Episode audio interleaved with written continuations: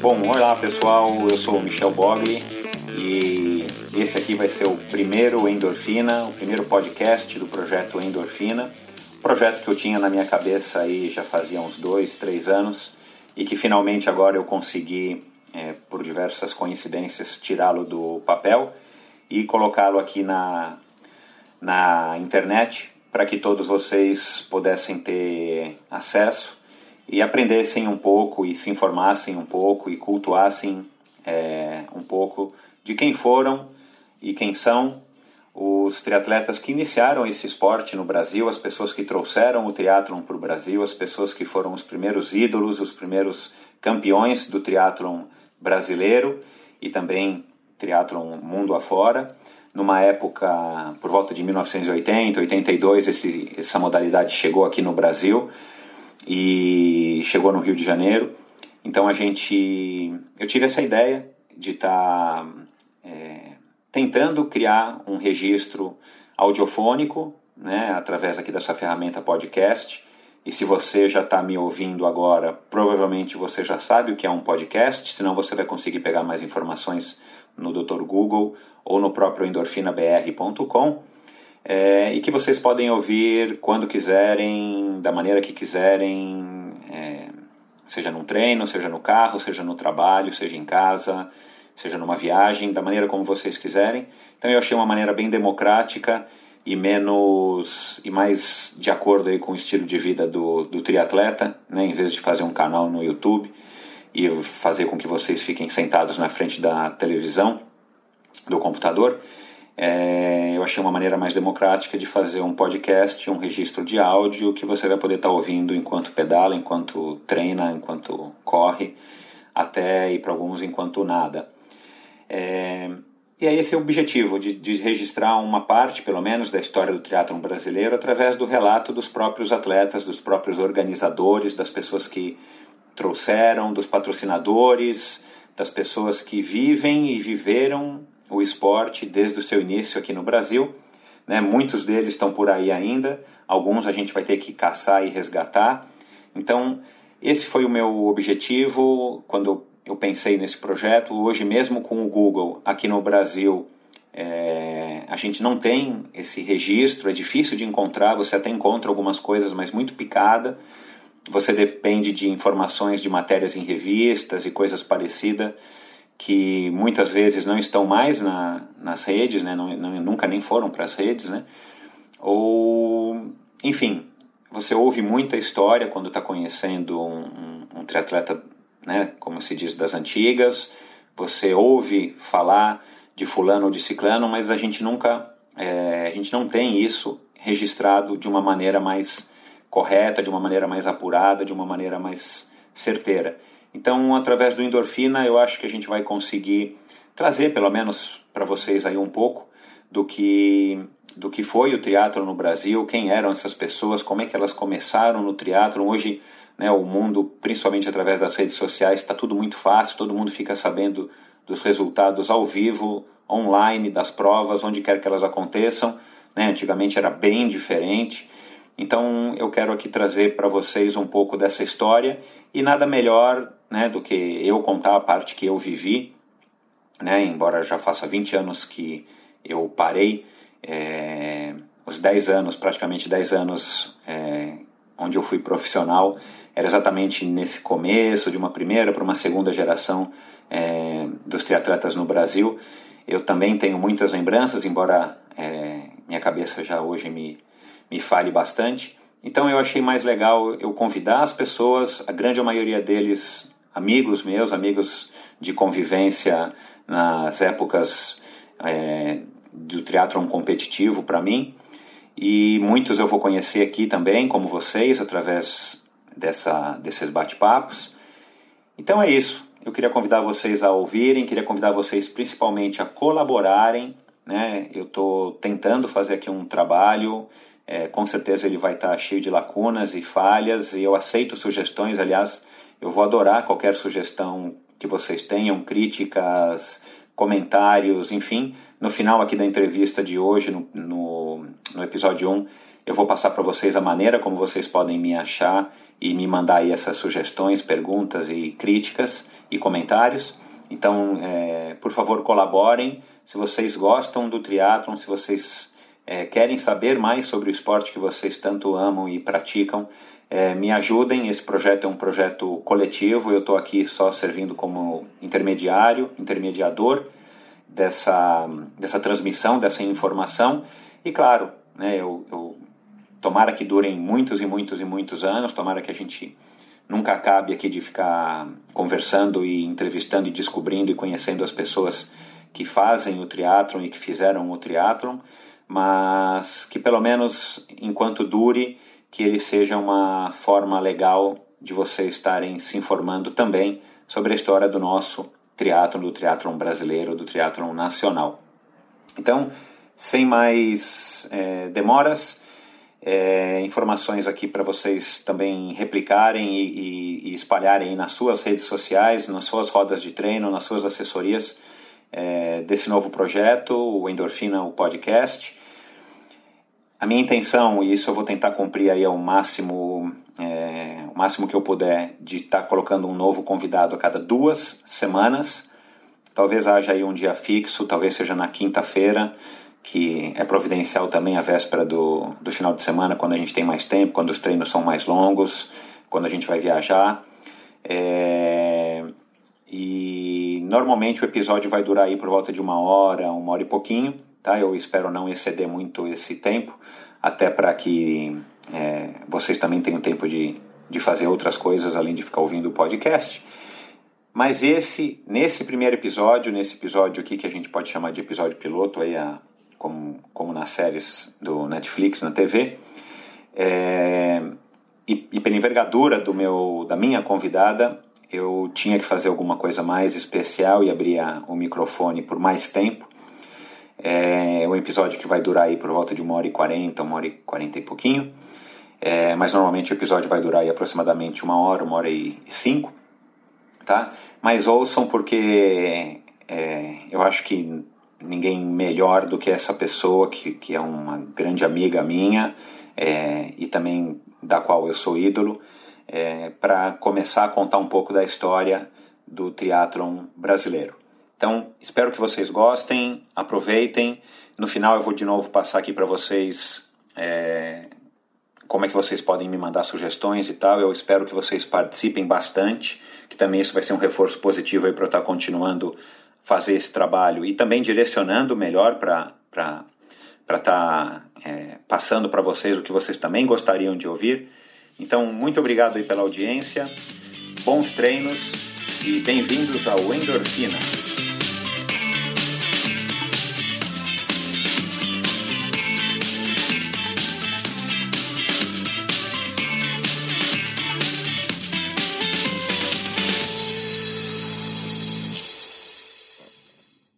Niteroiense de boa viagem, a pele sempre bronzeada da vida à beira-mar deu a ela o apelido de Choque, de chocolate. Desde garotinha não parava quieta. Entre as incansáveis brincadeiras nas ruas do bairro e aulas de balé, estava sendo forjada a melhor triatleta que o Brasil já teve e uma das melhores do mundo. Reservada, mas desinibida, segundo ela mesma, e muito determinada, a filha da professora Terezinha se esforçava sempre um pouco mais para agradar a mãe o que a colocou na faculdade já aos 16 anos de idade. Mãe, aliás, que sempre foi o alicerce da sua família e por quem confessa ter idolatria. Muito antes dos relógios e tatuagens se tornarem moda, ela foi seis vezes terceira colocada na prova mais emblemática do triatlon mundial, o Ironman do Havaí. Desde 1983, foram incontáveis provas e títulos no triatlo no Brasil, Estados Unidos, Alemanha, Japão, Austrália, China, entre outros países. De Niterói a Lambari, em Minas Gerais, de Kona a Frankfurt, na Alemanha. Com vocês, a campeã do Carnaval Carioca 2017 pela Portela, Fernanda Keller Nunes.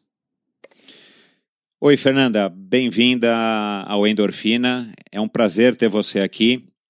Eu sei que você tem uma agenda muito cheia de compromissos e atividades e, e treinos. Então, eu sei o quanto foi difícil a gente conseguir acertar esse, esse nosso bate-papo. Então, bem-vinda ao Endorfina. Obrigada, Michel. Boa sorte na Endorfina. É um maior prazer estar aqui falando com você. E eu tenho certeza que o Endorfina vai ser um sucesso. É uma oportunidade para os atletas, os triatletas conversarem, falar um pouco da história do esporte. Então, vai ser um prazer estar aqui com você. E começando com o pé direito, né? Vamos lá. Que legal, um prazer. Fernanda, mas antes da gente cair no assunto que é a sua paixão, a minha paixão, né, e foi onde você teve um sucesso na sua carreira, me diz uma coisa que eu, a gente estava conversando aqui agora e eu esqueci de te perguntar. E a sua paixão pelo carnaval? Olha, eu adoro carnaval. É, eu gosto muito da arte, da cultura. Então, eu achava que todo ano eu visitava o barracão, é, o barracão da Viradouro, que é uma escola de Niterói, da minha cidade. Eu tinha amizade com as pessoas da escola, então acho que tive a oportunidade de desfilar vários anos com o Joãozinho 30 e ver um artista como ele construir uma ópera, né? Porque o carnaval é uma grande ópera. É incrível, assim. E para mim era uma forma de estar tá saindo um pouco daquele universo de só treinar e tal, e as pessoas falavam muito a mesma coisa, que pedalaram muitos quilômetros, correram tantos, e eu queria ver alguma coisa que fosse um pouco diferente disso. E eu sempre gostei de conhecer pessoas que faziam coisas completamente diferentes da, das que eu fazia. Então, conhecer um artista como João 30, conhecer um carnaval, como é feito o carnaval, o investimento, os artesãos que tem na, no barracão, porque é incrível como tem gente trabalhando ali. E, e, e, ser um pedaço daquela ópera, né? Então, quando eu me disponibilizava a sair num carro alegórico, era como se eu estivesse sendo uma pecinha ali naquele, naquele teatro todo que é o carnaval. E aí não era nenhuma triatleta, assim, sabe? Era uma pessoa comum, sabe? Se entregando para aquele espetáculo que é o carnaval.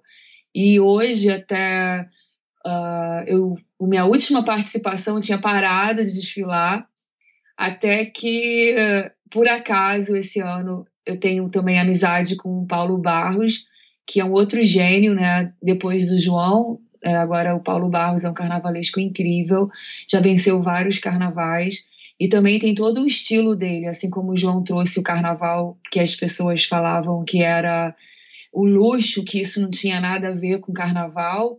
E o Joãozinho 30 disse que quem gostava de pobreza era intelectual, que o povo gostava do luxo. E o Paulo Barros trouxe um carnaval mais teatral, assim. E aí falaram a mesma coisa, que aqueles carros alegóricos, alegóricos com um monte de gente não era carnaval, era teatro. Mas logo em seguida, muita gente começou, muitos carnavalescos começaram a imitar, a seguir como inspiração o estilo do Paulo Barros. Então, esse ano ele me chamou. Eu tive o privilégio de sair no carro da velha guarda da Portela, atrás do Monarco. E eu tinha certeza que, que, ia ganhar, cara. E realmente ganhamos o carnaval da Portela esse ano. Então, carnaval para mim é arte, né? É um momento histórico aqui do Rio de Janeiro. Que bacana, Fernanda. O Paulo Barros da Viradouro ou é da Portela? Eu não entendo nada de carnaval. O Paulo Barros é o carnavalesco mais assim é, prestigiado e mais campeão da atualidade. Ele que criou aquele carro do DNA, que quando ele estava na Unidos da Tijuca e ele foi campeão, ele passou alguns anos na Viradouro, depois ele foi para algumas outras escolas e atualmente ele nem sei qual escola, acho que ele trocou, mas, Entendi. mas esse carnaval de 2017 ele foi campeão pela Portela. Foi o convite, o convite para desfilar foi feito por ele, pela amizade que eu já tinha feito com ele na época que ele era carnavalesco da Viradouro, que é de Niterói. Entendi. Quantas vezes você desfilou? Você tem isso aí na cabeça? Michel, olha, você tem que desapegar dos seus números, porque eu sou a pessoa mais desencanada com números. Assim, eu Entendi. sei que eu sei, eu, eu assim, eu sou, eu claro, vou saber alguns números para você, mas eu não me apego muito assim ao número. Eu pego assim, é, é uma vida desfilando. Eu desfilei muitos anos. Já fui campeã no Salgueiro, na Viradouro, agora na Digamos que foi mais de 10. Nossa, muito mais. Ai, que legal. Que bacana, Fernanda, que legal. Eu não sei se muita gente sabe, sabia disso, mas esse é um, é um lado legal que eu sabia que você tinha e eu sempre tive curiosidade de perguntar. A gente acabou nunca conversando muito sobre carnaval. Sempre o assunto é triatlon e eu sei que às vezes cansa um pouco. E eu entendo você quando você procurou o carnaval para mudar os ares, enfim, para sair um pouco dessa rotina de triatlon 24 horas por dia, 7 dias por semana. Mas que legal, bacana. Mas olha só, Agora... É, na realidade, eu não gosto assim de usar o carnaval para aparecer e foto. Já saiu alguma coisa, lógico, algumas pessoas me reconhecem e perguntam e tal, e etc. Mas, assim, é, ali, ali é o momento que né, não estou nem um pouco interessada nisso. Assim, eu vou mais para participar do espetáculo, da, da ópera, como eu falei, carnavalesca, assim, não é para sair em revista, etc e tal. É, não é a eu Fernanda prefiro, Keller triatleta. Eu até prefiro quando não sai. Entendi. Fernanda, então vamos começar aí no triatlon. Me conta, como é que foi tua infância em Niterói? Que esportes você fazia? Era na escola? Era numa academia de natação? Ou, ou era futebol? Fale um pouco pra gente aí como é que era a Fernandinha. Olha, na realidade eu não eu não nunca fui uma criança que participou de uma escolinha que treinava e tal mas eu fui muito moleque de rua eu brincava de pique e organizava campeonatos é, eu era meio líder assim da turminha da rua e coordenava desde peça de teatro até polícia ladrão enfim era sempre fui muito ativa eu morava num bairro, na Boa Viagem, um bairro incrível em Niterói, então podia andar de bicicleta na rua, a praia era super perto da minha casa, então a gente podia brincar na praia, tinha um campinho assim perto da minha casa, então a gente fazia um monte de brincadeira ao ar livre. Então essa infância assim muito ativa assim, de acordar e brincar na rua, tinha o horário de brincar. Eu morro de pena das crianças hoje em dia porque todo mundo fica trancado, trancafiado com medo da violência. E lá não, a gente tinha horário. E eu lembro que minha mãe ia trabalhar e a moça que trabalhava na nossa casa falou: tá, hora tem que estar em casa para tomar banho para ir para escola e tal. A gente demorava, ela tinha que buscar a gente na rua. Então era bem bagunceira e uh, bem moleca mesmo de rua. E, sim, e na escola também fazia tudo. Se tivesse campeonato de handball, eu jogava. Se tivesse ginástica rítmica, eu participava. Aula de jazz eu fazia. Fazia todas as atividades. E amava aula de educação física, né? Então, eu já gostava de mexer, mas eu não tinha esse pensamento é, que era para competir, né? Era uma coisa meio natural minha, assim, de de competir na rua, brincar, todos os jogos estavam valendo ganhar, né? Então a gente estava sempre competindo, mas bem criança, bem brincando. E... e me diz uma coisa: tinha alguém que conseguia brincar o tempo todo com você? Você já estava despontando como uma atleta de longa distância? Ou nessa época as pessoas ainda conseguiam te dar um ralo? Cara, eu acho que eu era meio corajosa, assim. Eu acho que eu, eu era que convencia as amigas e os amigos a fazer umas aventuras. Todo mundo ficava falando que a mãe e o pai iam brigar. É, eu era meio a líder de levar a garotada para fazer alguma coisa que depois poderia levar uma bronca em casa, assim. Isso sempre foi meu. Mas como eu falei, eu não era assim esse esse uh, não sei, não tinha essa coisa de querer ser melhor do que ninguém. Eu sempre fui muito intensa. Então, assim, se entrasse num jogo, numa brincadeira, sempre fui muito. É, não fazia nada mais ou menos, era, tinha muita intensidade nas coisas que eu fazia. E sempre teve, né? Uh, não sei se isso é qualidade ou defeito, mas eu sempre muito intensa nas brincadeiras e tal. Então já, ah, vamos brincar de polícia e ladrão? Então a gente entrava em prédio, pulava muro. Parecia que era mesmo polícia e ladrão, não parecia criança. Assim. Levava bronca de porteiro, que a gente invadia prédio, sabe? Então era era da pá virada, como a gente fala aqui. Entendi. Você disse que não sabe se isso é bom ser muito intenso, mas a olhar pelo seu currículo, eu acho que para o triatleta foi muito bom. Sim, porque né, você me perguntou né, como começou e tudo isso. É, imagina, né? Você com. Eu entrei na faculdade com 16 anos. Eu estava adiantada, porque na realidade eu queria, desde pequena, eu tinha assim, uma idolatria, tenho pela minha mãe, pelo meu pai, e a minha mãe era professora e ela dava aula numa escola pública e eu estudava numa escola particular. E eu morria de ciúmes, assim, da, da minha mãe. Então, ela dava aula de alfabetização. Então, eu já no jardim de infância, assim, que não estava alfabetizando, eu queria que ela sentisse orgulho de mim. Então, eu aprendi a ler na marra para mostrar para ela que eh, eu podia fazer os deveres que ela levava para as crianças da sala dela e ficava desenhando do lado dela. Então, acabou que na minha escola me adiantaram um ano, porque eu não queria ficar na sala do jardim, eu queria já ir para a sala da alfabetização, onde as crianças já estavam lendo e escrevendo.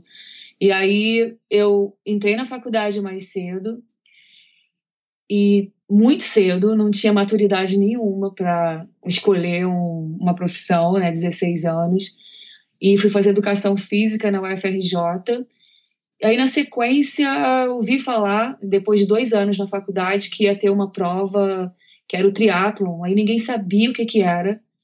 Era uma prova no Rio e uma turma da faculdade ia fazer.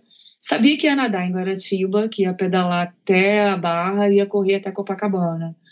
E esse era o Golden Cup. Era, era antes, era acho que o Golden Cup foi o primeiro, né? Aí eu falei, cara, no mínimo eu vou me divertir, porque eu não sei o que, que é.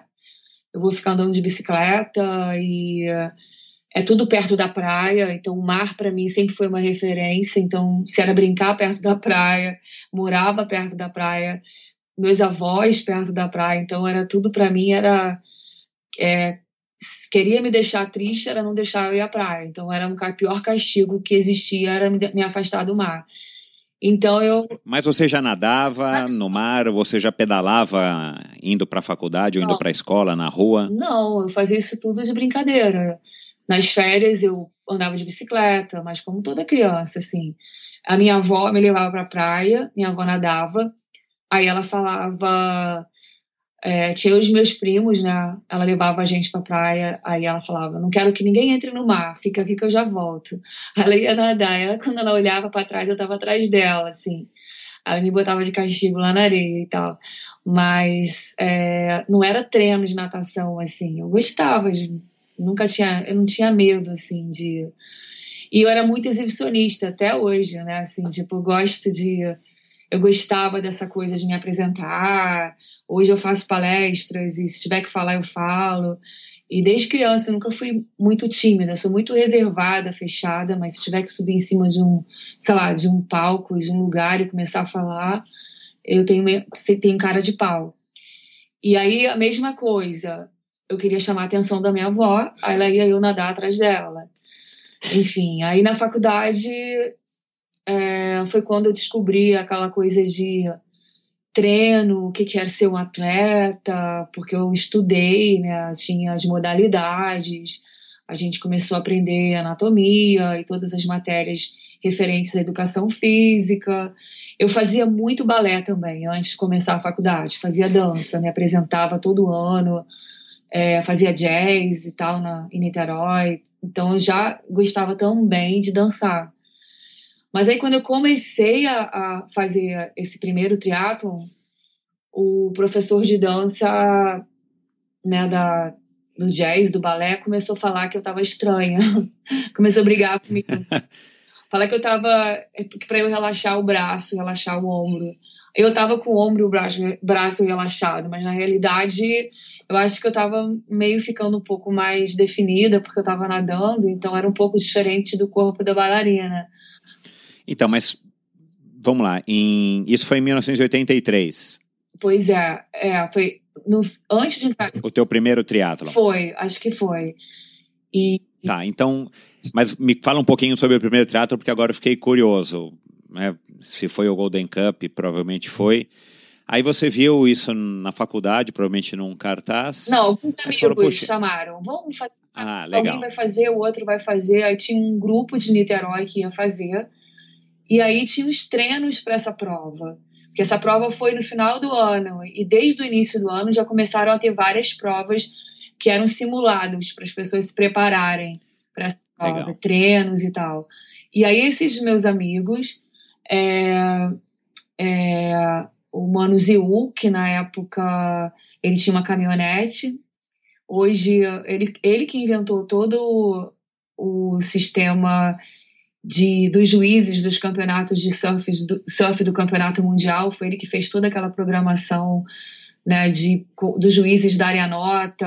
Na época não tinha é, muita gente que fazia nada pelo computador e ele que inventou, que criou esse sistema. E até hoje. Qual é o nome dele? Mano Ziu. Aí eu tá. ia de carona com o Mano, é, com outras pessoas lá, que eu não me lembro o nome de todas.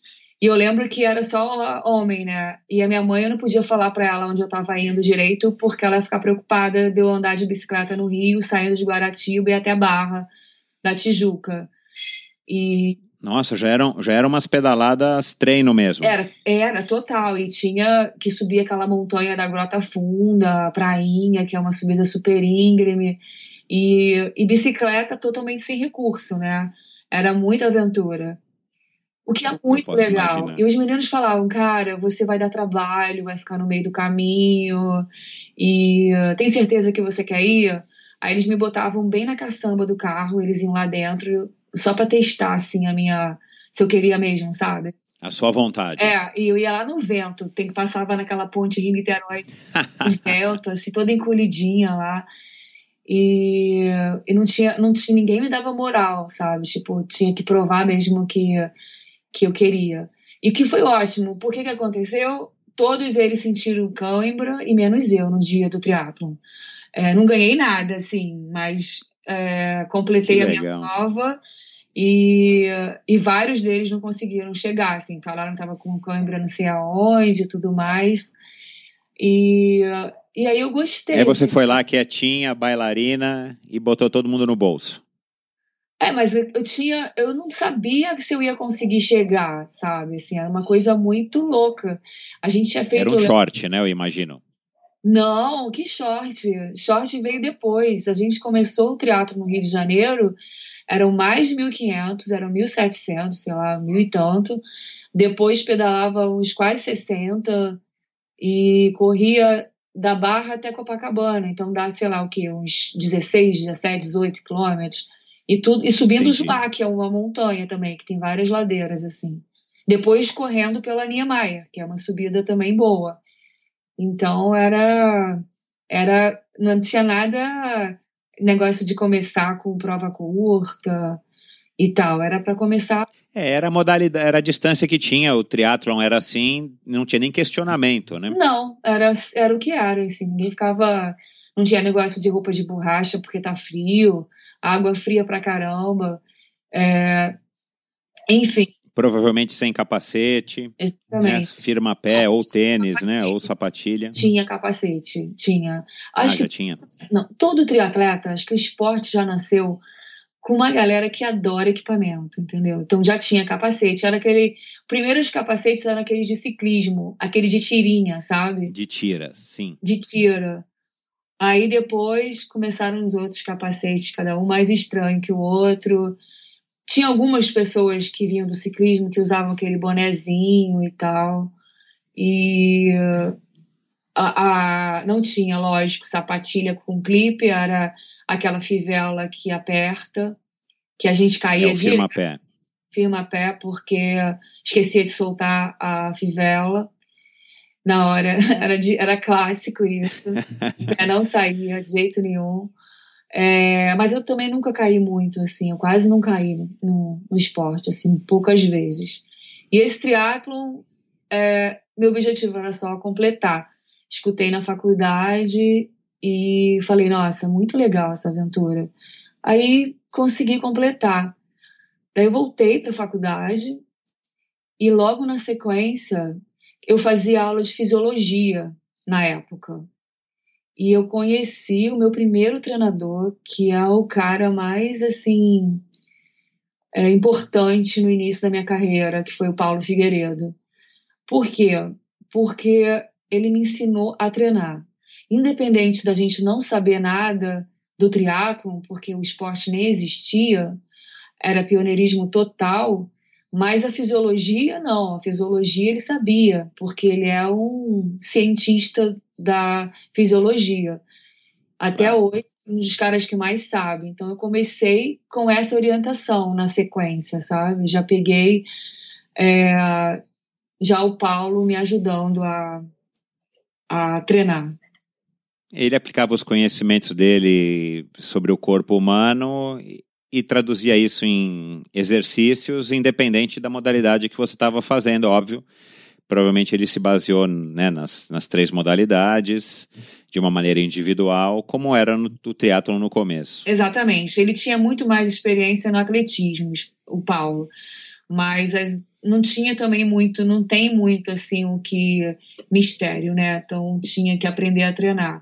Então algumas coisas muito importantes, básicas, e que até hoje são fundamentais para minha formação.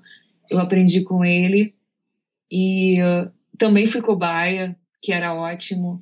Ele, uh, a gente ficava assim oito até dez horas treinando no laboratório do fundão com ele, numa esteira. A gente fazia tiros de um minuto muito rápido.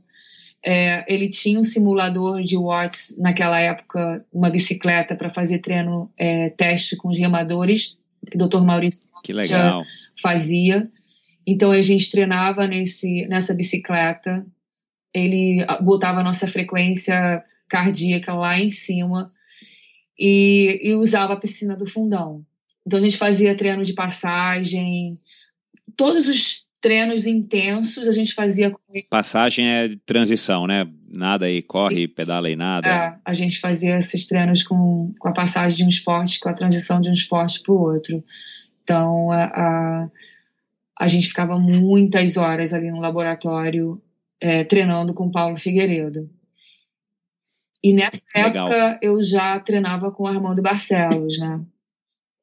Você conheceu o Armando como? Nesse primeiro triatlon, num segundo triatlon eventualmente? É, foi logo porque o Armando também é de Niterói. Então a gente se conheceu é, nas provas e aí ele começou também a treinar com o Paulo Figueiredo e foi legal que a gente, Armando foi uh, parceiro meu de treinamento quase a vida toda né? Só no final, assim, que ele já não estava mais fazendo profissionalmente, eu ainda continuei, mas a vida inteira a gente treinou junto, inclusive uma boa parte ali no laboratório, é, eu levei o Armando também.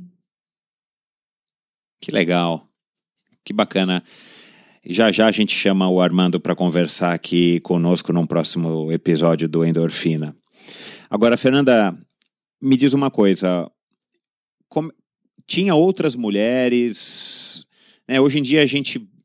Né, você está ainda fazendo esporte, você vê que tem mulher em tudo quanto é lado, fazendo tudo quanto é tipo de esporte, mas no triatlon tem muita mulher, que é uma coisa super bacana de se ver. Mas antigamente, até quando eu parei, em 1997, sei lá, tinha 20 mulheres largando uma prova, 15 mulheres largando uma prova. Então, era uma realidade diferente. Agora, em 1983, 84, nesse comecinho da tua carreira, como é que era? Tinha outras mulheres? Olha, Michel, em geral, as mulheres começaram no esporte depois. Esporte. Até há pouco tempo, as mulheres eram arrancadas da maratona. Tipo, a sua avó, a minha, ou claro. até não poderiam, não poderiam correr. Então, as mulheres, eu acho que elas têm, têm uma evolução muito maior do que os homens no esporte, em todos os sentidos, não só de quantidade, mas também de evolução técnica. Naquela época já, sentido. já tinha muita menina praticando esporte. É, não tinha, assim, eu não, nunca pensei em quantas meninas tinham, mas as que tinham eram boas o suficiente para fazer um espetáculo. E todas se dedicavam tanto quanto eu. Então, todo mundo que estava. Eu sempre respeitei as mulheres, assim, todas as provas que eu fui competir, independente de ser favorita ou não, é, eram meninas que também sonhavam, é, também estavam treinando. E não interessa se, se eu era melhor ou pior, mas é, o respeito a gente precisava ter da, de ser mulher e fazer esporte, então eu nunca, nunca me preocupei com o gênero. Eu estava fazendo triatlon, até porque eu já cheguei na frente de muito homem. Então meu objetivo não era chegar na frente das meninas, meu objetivo era ganhar, era assim, dar o meu máximo. Então, assim, as meninas, elas sempre foram uma motivação e uma inspiração. Então, quanto mais meninas estivessem fazendo esporte, é, mais orgulho para todas, porque a gente estava conseguindo transformar uma geração, porque já que a gente é pioneira, a gente tem mais é que abrir a porta para que venham mais mulheres praticando esporte.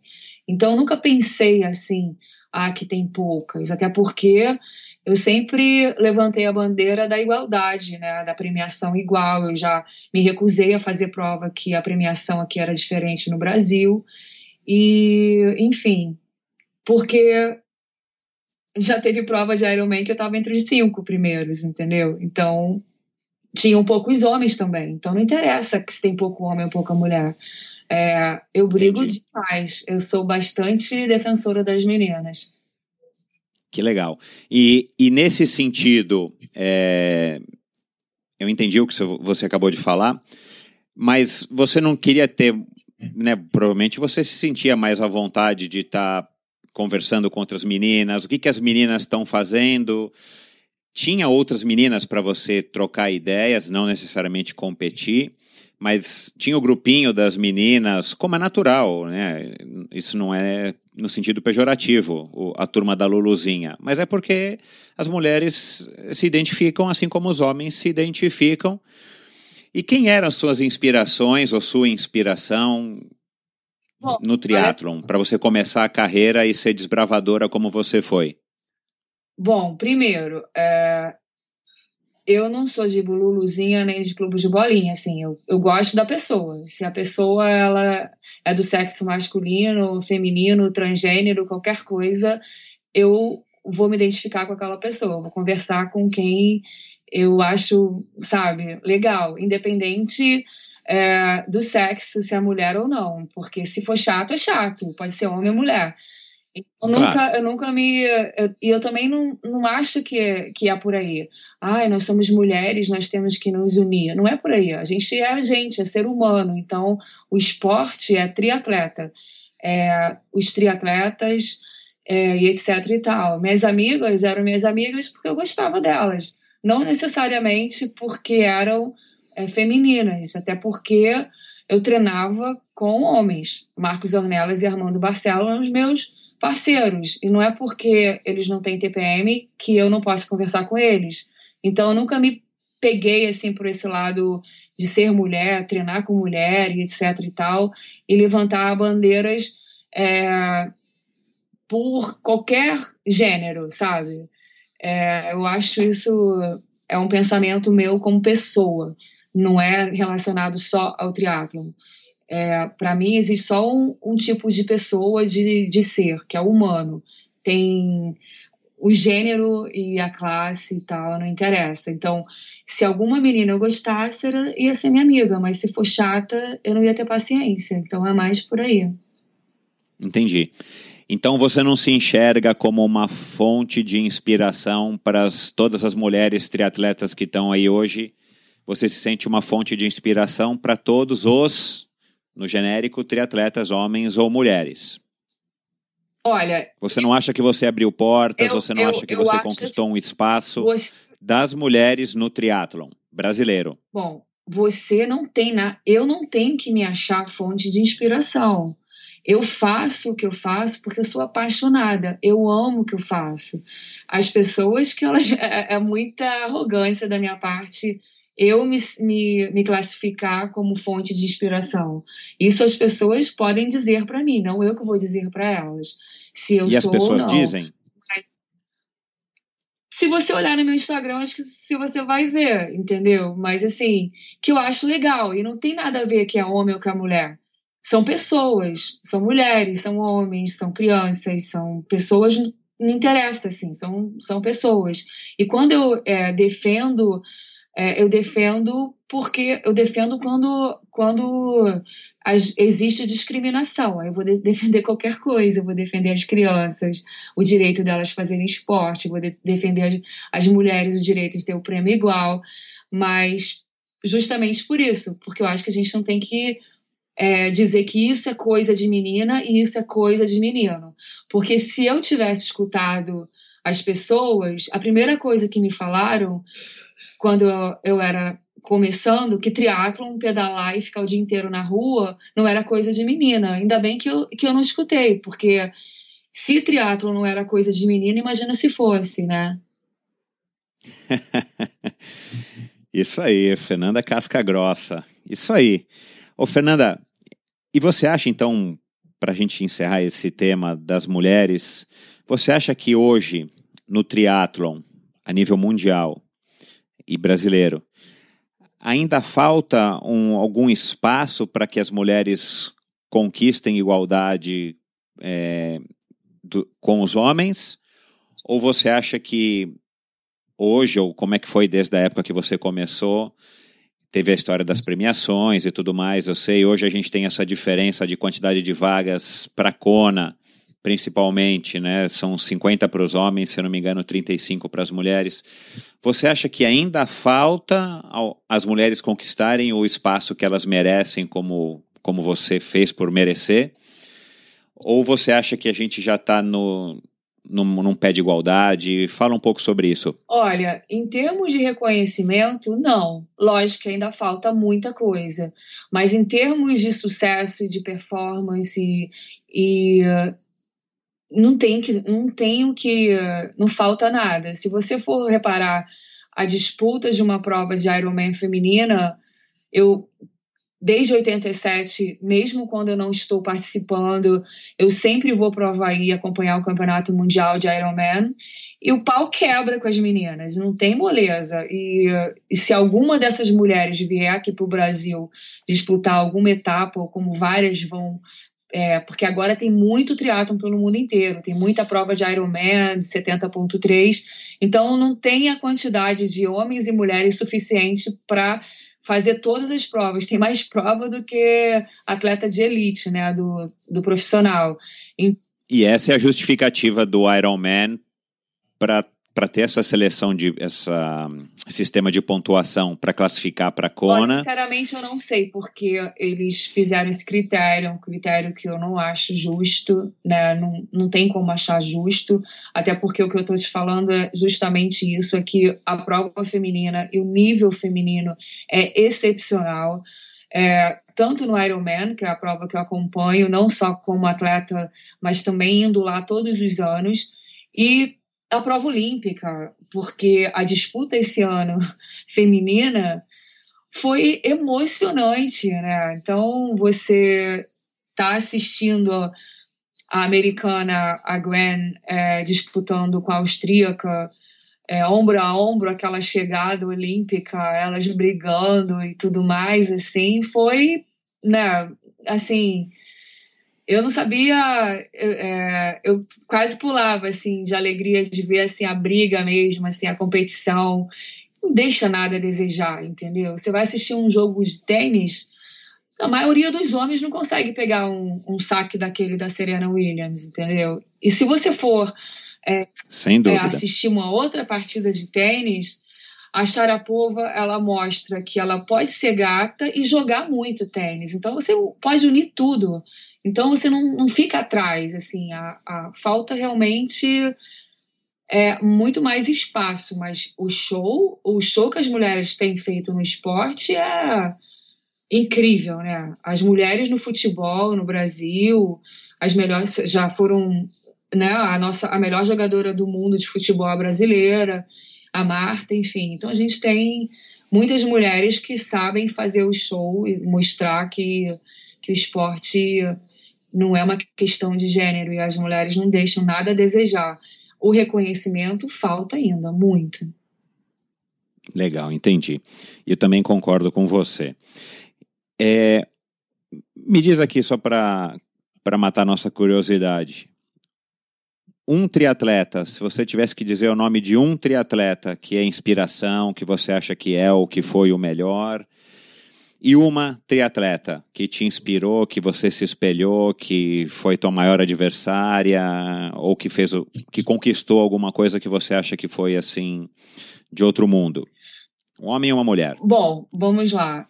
Como é, pessoa, né, como triatleta que me inspira, é, no masculino, o Greg Welsh, um australiano, que é amigo meu pessoal, praticamente. Ganhou o Ironman de 94. O meu amigo é tipo irmão. É, o Greg era um fenômeno porque ele era capaz de fazer tão bem as distâncias curtas, que ele foi campeão em provas curtas, é, campeonato mundial, e também foi campeão no Ironman do Havaí, que é uma prova super difícil e de longa distância. Então ela tinha essa versatilidade. Mas, assim, a minha admiração por ele é pela pessoa, porque a gente treinava com ele, ele era um cara que incentivava, ele começava o treino com a gente e ele fazia questão de empurrar todo mundo. Ele sempre torcia, então, no meio da prova, o cara estava disputando a prova com o Mark Allen, ele atravessou a rua para dar um abraço na minha amiga que estava fazendo a primeira prova de Ironman, o cara praticamente liderando a prova. Então tinha um lado humano dele. Isso no Havaí? No Havaí. Isso um lado humano Uau. dele, um lado assim que a gente que era amigo dele, a gente teve a, a honra, o privilégio e até hoje, né, de conviver com ele e de ter toda essa energia.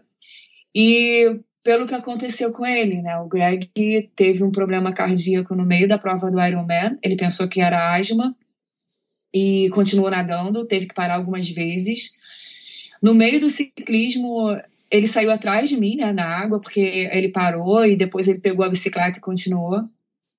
Ele passou por mim, ele sempre me chamava de choque, uh, lógico, né, chocolate escuro. Aí ele, Fernanda, ele falava, go choque, go choque. Eu falei, o que, que o Greg tá fazendo aqui, cara? Não entendi, né, porque ele já devia estar tá lá na frente.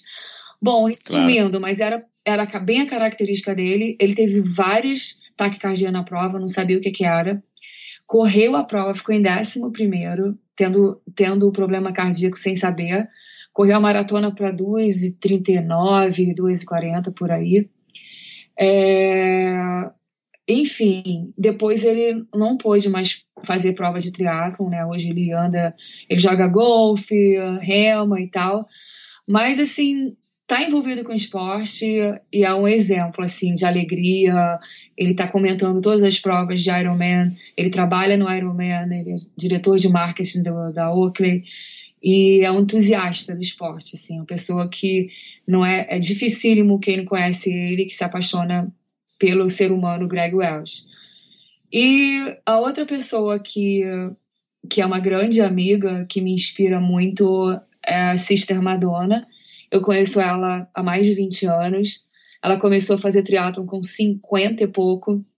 Eu fiz uma matéria para ela, para Globo, para o Esporte Espetacular, acompanhando ela tentar a tentativa de completar o Ironman do Havaí com 84 anos. Infelizmente. É só para contextualizar para quem não sabe, né, Fernanda? A Sister Madonna é uma, é uma freira é, eu ia chegar lá. É. Ela é uma ah, freira. Legal, desculpa. É, ela tinha 86, 84 anos naquele ano. Ela é amadora.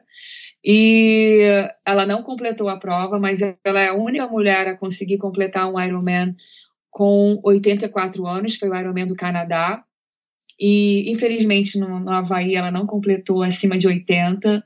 Ela tentou várias vezes, mas ela é recordista na idade dela de pódios, ela ganhava todos os pódios, né, com 80, 79, enfim. É, e é uma pessoa que tem 86 anos hoje, e até hoje ela compete, por incrível que pareça. Todos os finais de semana você vai procurar a Sister Madonna, ela está fazendo alguma prova de triatlon. Maratona, prova de triatlon, ela é super ativa. E o mais é um bacana exemplo. que me um exemplo, nesse ano que ela não completou a prova em Kona, eu estava na chegada, né, na transição, ela tinha sido retirada, ela pedalou até o 120, entrou na van, que não ia mais dar tempo, porque nenhum acima de 70 anos naquele ano é, conseguiu completar, porque o vento estava muito forte. E é o que dificulta né, para os atletas idosos, porque eles precisam de ter muita força para conseguir pedalar contra o vento e nesse, nesse ano a maioria não conseguiu completar. Então eu estava aguardando ela, né, eu falando, meu Deus, o que, eu vou falar para ela? E ela chegou assim, aí ela falou: Você tá chateada comigo, Fernanda? Eu falei, sister, jamais eu vou estar chateada. A senhora é, é tipo assim, eu sou muito sua fã. Coitada. Aí ela, ela falou: Ah, então tá, ótimo. É, Fernanda, você acha que eu consigo me inscrever no Ironman da Flórida agora em novembro? Aí eu falei, cara, é você, sim. Que força é... de vontade, hein? Não, assim, ela já tinha largado aquele problema e já estava se inspirando é, para fazer outra prova, tipo, menos de um mês. Se fosse outro triatleta, já ia falar, ai meu Deus, estou chateada, não sei o que, ia ficar chorando e encher o saco. Mas a pergunta dela foi se eu achava que ela, se ela conseguia vaga para fazer a prova. Então, assim, é muito animada. Então, ela me inspira. Agora. Claro, como... um exemplo para todo mundo, né? Todo mundo, né? Ela é a deusa. Mas como performance, né? São dois também amigos. É, eu cheguei já a ficar na casa dele, eu era muito amiga, sou, né? Muito amiga da Julie Moyes, que é a esposa dele, no masculino, Mark Allen. Que o Mark é incrível, ele é ele teve os melhores resultados que um triatleta pode ter também em todas as distâncias. Ele foi campeão Ainda mundial. é o detentor do recorde da maratona, né? Com 2 horas é, e 40 isso, minutos é... e 4 segundos em 89. É, isso aí é com você, número é com você. Então, e teve a prova que ele disputou com o David Scott, que foi a prova mais Exatamente bacana essa, já. em 89. 89. Eu fiquei, foi a primeira vez que eu fiquei entre as melhores do mundo. Eu fiquei em quarto lugar esse ano. Foi minha terceira participação no Havaí. E, e meu terceiro Iron, né? Não, terceiro Iron não, terceiro no Havaí. Já tinha feito, acabei que o primeiro foi em 87. E, enfim, por esse fenômeno de atleta e pessoa que ele é também. Adoro ele. E a outra, que também é uma amiga, que é a Paula Newby Fraser, que ganhou oito vezes o campeonato mundial de Ironman no Havaí. E teve, tinha ano que ela ganhava no Japão e ganhava na Alemanha com a diferença de uma semana. Ela foi um fenômeno, né? Ela ficou entre os dez primeiros, foi décimo primeiro colocado no Havaí entre os homens, é, no geral da prova. E, enfim, ela realmente foi uma das melhores triatletas e por bastante tempo. Que legal. É, Paula Nibby Fraser, com certeza. Acho que ela já foi indicada para o Hall da Fama do Ironman e, e, entre outras honrarias aí. Ela é um. Ela realmente é uma das estrelas aí, máximas do esporte, tanto faz homem ou mulher. Ô, Fernanda, olhando um pouquinho o teu, o teu currículo, né, que as pessoas também podem conferir no teu site, daqui a pouco você vai dizer aí pra gente. É, deu para ver, né, que você começou competindo no Rio de Janeiro, depois foi para São Paulo, teve triatlon no Guarujá em 85, depois começou a vir Brasília, Florianópolis, então é legal porque a gente consegue ter uma noção de como que o triatlon foi se espalhando pelo Brasil, uhum. é, numa época que não tinha internet, que não tinha celular, computador à, à, disposição de todo mundo, do grande público. Então a gente consegue só ter uma ideia de como é que foi essa evolução do triatlon. E aqui no Endorfina eu vou querer tentar resgatar aí bastante dessas histórias com todas as pessoas que ajudaram a construir o triatlon aqui no Brasil. mas depois a gente percebe que em 86 você fez uma, uma participação em Nice, naquilo que a gente chamava na época de Ironman de Nice, né? Aquela prova, acho que 3, 120, 30. Uhum. E você já foi um 14 lugar. Como é, que, como é que foi essa evolução? Como é que você, como é que você de provas no Brasil, que você foi conquistando resultados expressivos, né? Dá para ver pelo teu currículo que você já estava nas cabeças, vários segundos lugares, vários pódios. De repente aparece a Fernanda Inice. Como é que surgiu essa oportunidade? Como é que você soube do triatlon de Inice? Bom, em 86 eu ganhei uma prova que era o Triatlon Internacional do Rio de Janeiro.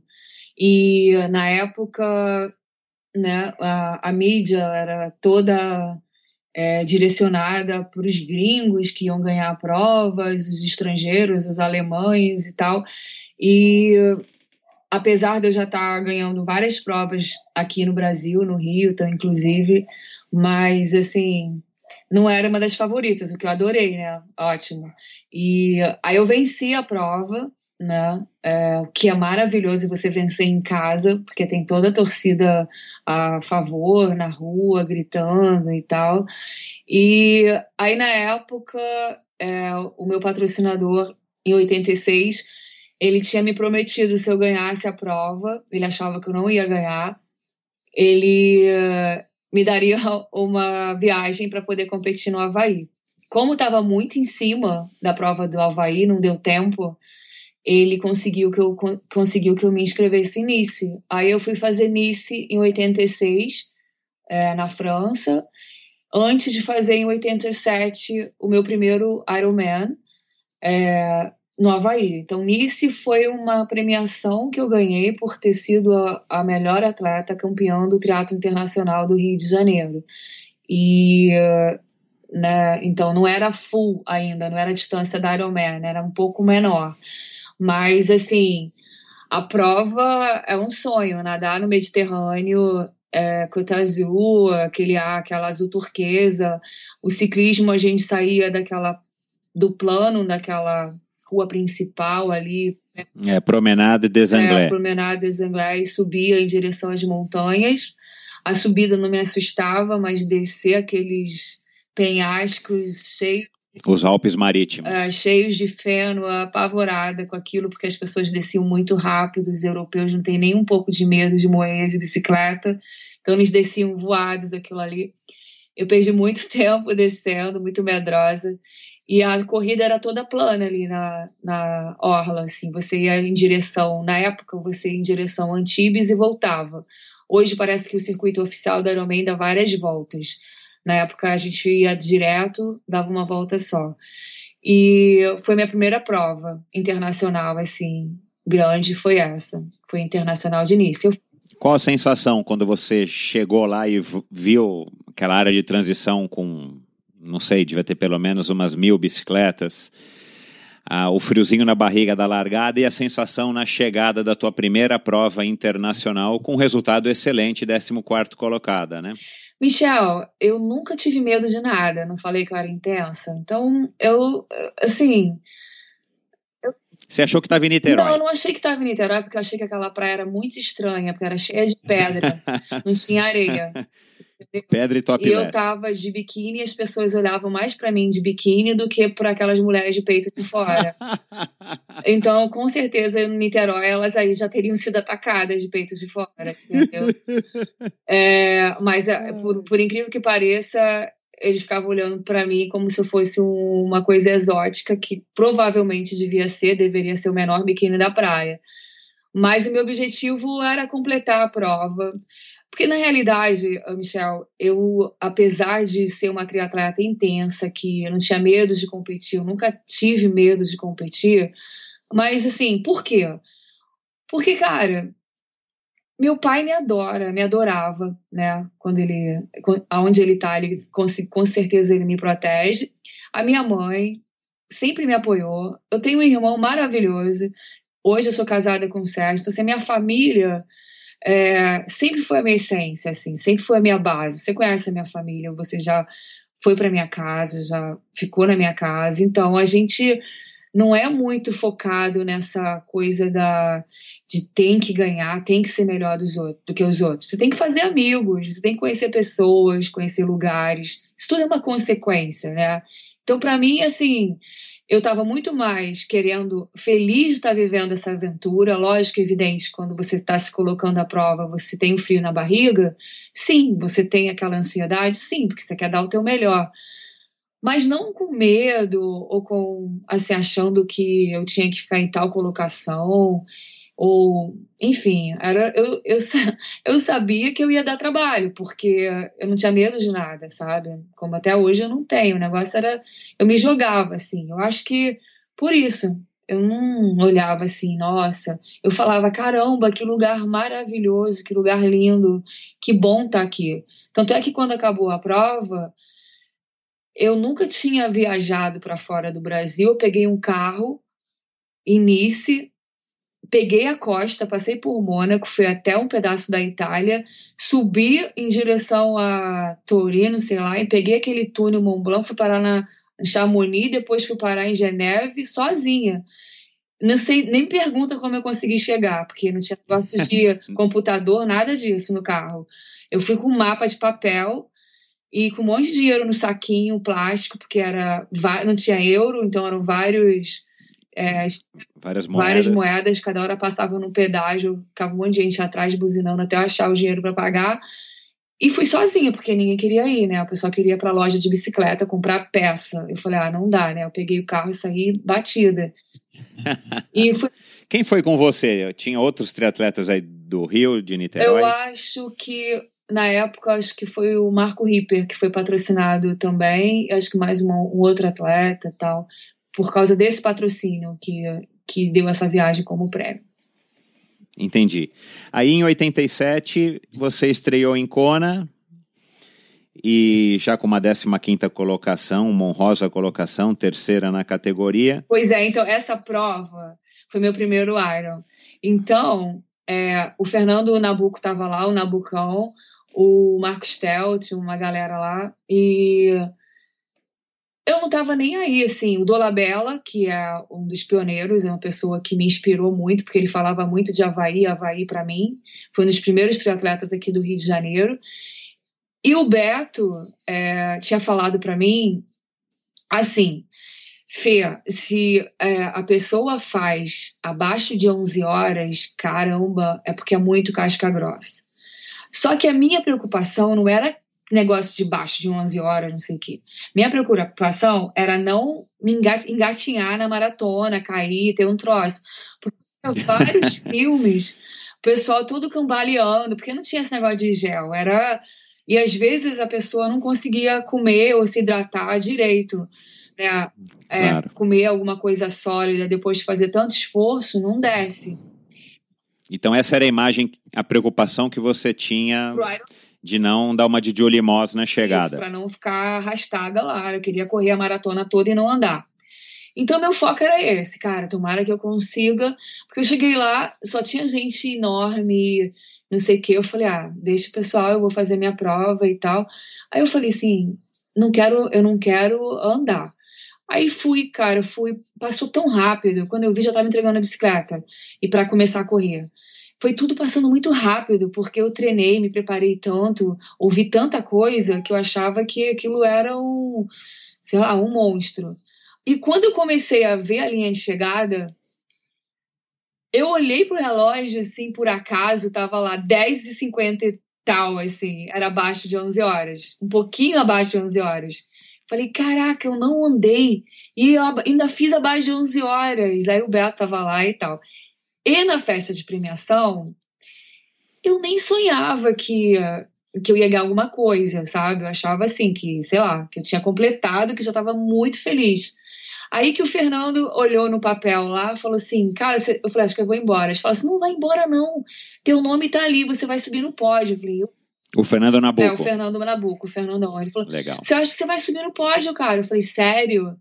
Aí eu subi no pódio porque eu fiquei, é, na época, não tinha essa coisa de profissional e amador, é tudo igual. Então subia no pódio, acho que os 10 primeiros e os na categoria. Então acho que eu fiquei, sei lá, terceiro ou quarto, né? Aí subia no pódio, é, peguei. Terceiro lugar, segundo o teu site. Aí eu adorei aquela história de subir no pódio no Havaí. E daí eu nunca mais larguei aquele pódio. Eu comprar todo, todo ano, eu acho que eu não sei se eu me preparava mais com o vestido que eu usar ou com treino, porque eu não podia deixar de usar aquele vestido naquele pódio, né? Porque aquele pódio era o luxo. Então, é, era assim, o meu momento fashion, assim, sabe? O tapete vermelho. Então eu treinava. É, para quem não sabe, né, Fernanda? Conta um pouquinho como é que é a festa de premiação do Ironman lá no Havaí. É uma festa de o gala, Ironman né? Do... É, o Ironman do Havaí é a prova mais importante do triatlo mundial, né? Mesmo depois dos Jogos Olímpicos, é, no mundo do triatlo, você dizer que você é campeão do Ironman abre todas as portas. Se você ficou entre os primeiros no Ironman do Havaí, é um reconhecimento absurdo. Então, essa prova deu origem ao esporte Ironman é, e é a prova mais glamurosa. Por quê? Porque é o lugar onde se encontram os melhores triatletas do mundo há séculos, né? Todo mês de outubro. Então, o que, o que existe de melhor no triatlo mundial está no Havaí. Então, você essa prova é a prova que o atleta, o triatleta, ele tem que treinar. Então eu, faria, eu fazia todas as provas, mas esse era o objetivo principal. E subir no pódio no lugar desse era ser visto, era ser homenageado, era ser prestigiado e era ser reconhecido como um dos melhores atletas do mundo, né? No que você faz. Então, por isso que todos os atletas dedicavam mil por cento, davam tudo para conseguir estar bem classificado no Ironman do Havaí. Legal. E você gostou tanto do pódio que depois desse primeiro pódio no Havaí, você nunca mais deixou o pódio, pelo menos não até mais dos, anos do, dos anos 2003 ou 2004. Pois é, eu fui profissional Fernanda... há 50 anos, Michel. Então, no final, eu estava indo mais assim, porque eu amo o que eu faço e tal. Aí eu demorei um pouco a acreditar que eu fiz tanto aniversário assim na vida.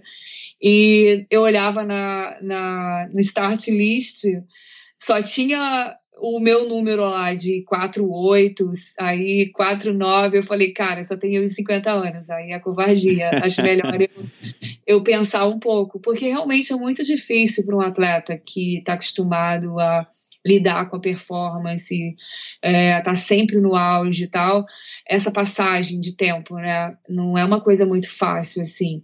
Então, eu tive um mestre que nessa época foi muito importante, que foi Orlando Cane. Ele inventou a bioginástica, a ginástica natural. Foi esse cara que é, é um guru, assim, e ele trabalha um tipo de ginástica que mistura o yoga com muita flexibilidade. Ele tem, treinou vários atletas, ele treina a equipe toda do Bernardinho, do vôlei. O Rickson Grace passou por ele, como outros campeões de, de várias modalidades. E o Orlando, nessa época, ele falou uma coisa para mim muito legal, que era é, para eu aprender a olhar, me olhar e me enxergar, assim, sabe? Então, acho que é, o atleta de performance, quando vai, sabe, chegando um certo tempo, ele não consegue ver isso, né? Você não consegue ver que é, você, você não pode ser tão cruel com você mesmo, assim, sabe? Você é um campeão, porque ninguém é um ex-campeão, você é um campeão. E você não precisa provar que você é um campeão, porque você já é um campeão.